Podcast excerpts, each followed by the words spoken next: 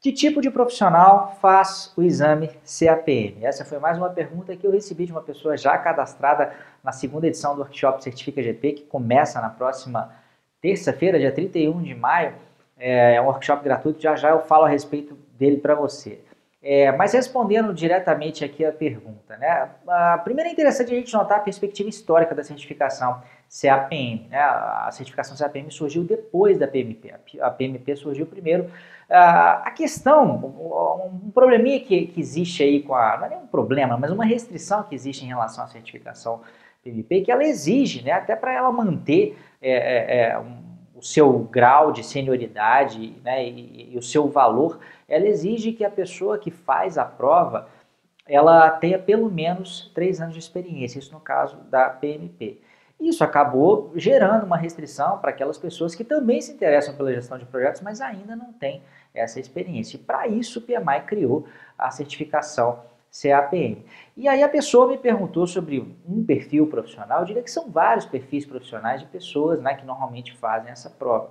Um primeiro perfil é aquela pessoa que de repente descobre né, a gestão de projetos, gerenciamento de projetos, quer se aprofundar um pouco mais e tem né, aí na certificação CAPM um incentivo para ter um estudo estruturado, para que ela possa se aprofundar, ela possa entender melhor o PMBOK, né, e a prova serve para testar os conhecimentos e também para mostrar para o mercado que ela já tem aquele conhecimento ali fundamental da gestão de projetos trazida pelo PMBOK. Tá?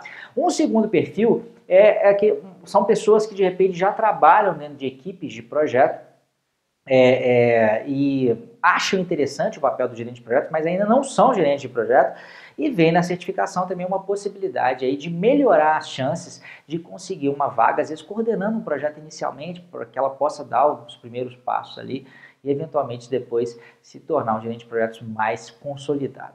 É, um terceiro perfil é de, de gerentes de projeto que já estão atuando né, como, como gerente de projeto, ou já, já tiveram essa experiência aí de gestão de projetos, só que a experiência não chegou ainda há três anos. Né, ela não consegue ainda cumprir os pré-requisitos para PVP. E às vezes ela quer ter uma certificação, ela quer mostrar para o mercado que ela é capaz, é, é, por meio de uma certificação emitida por uma instituição renomada, como é o caso do PMI.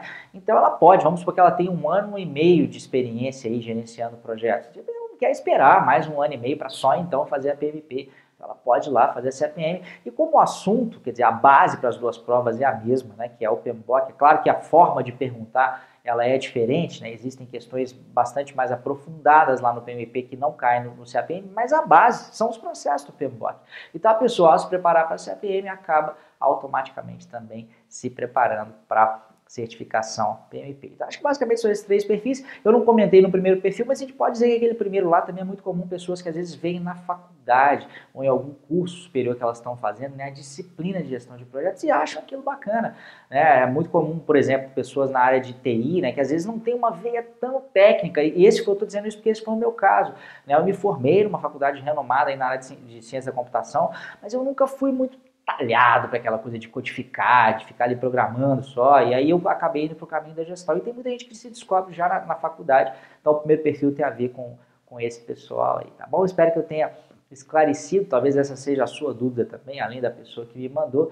É, e se você tiver interesse, seja na certificação CAPM ou na certificação PMP, como eu disse, no dia 31 de maio, do dia 31 de maio até o dia 14 de junho, a gente vai estar tá, é, comandando aí o workshop, a segunda edição do workshop Certifica GP, que a gente vai estar falando da importância dessas duas certificações. Eu vou dar muitas, muitas, muitas dicas para que você possa passar em qualquer uma delas, né? aquela que é mais adequada para você, dependendo da sua experiência profissional, no menor tempo, possível, né? no menor esforço possível, tá? Para se cadastrar, basta clicar no link que está em algum lugar dessa página e se não tiver esse link direto aí, é só lá no endereço www.certificagp.com.br. No dia 31 de maio você vai receber um e-mail aí para começar a participar. O workshop é online, ele é gratuito, né? Então você não precisa sair de sua casa nem gastar dinheiro com nada, tá bom?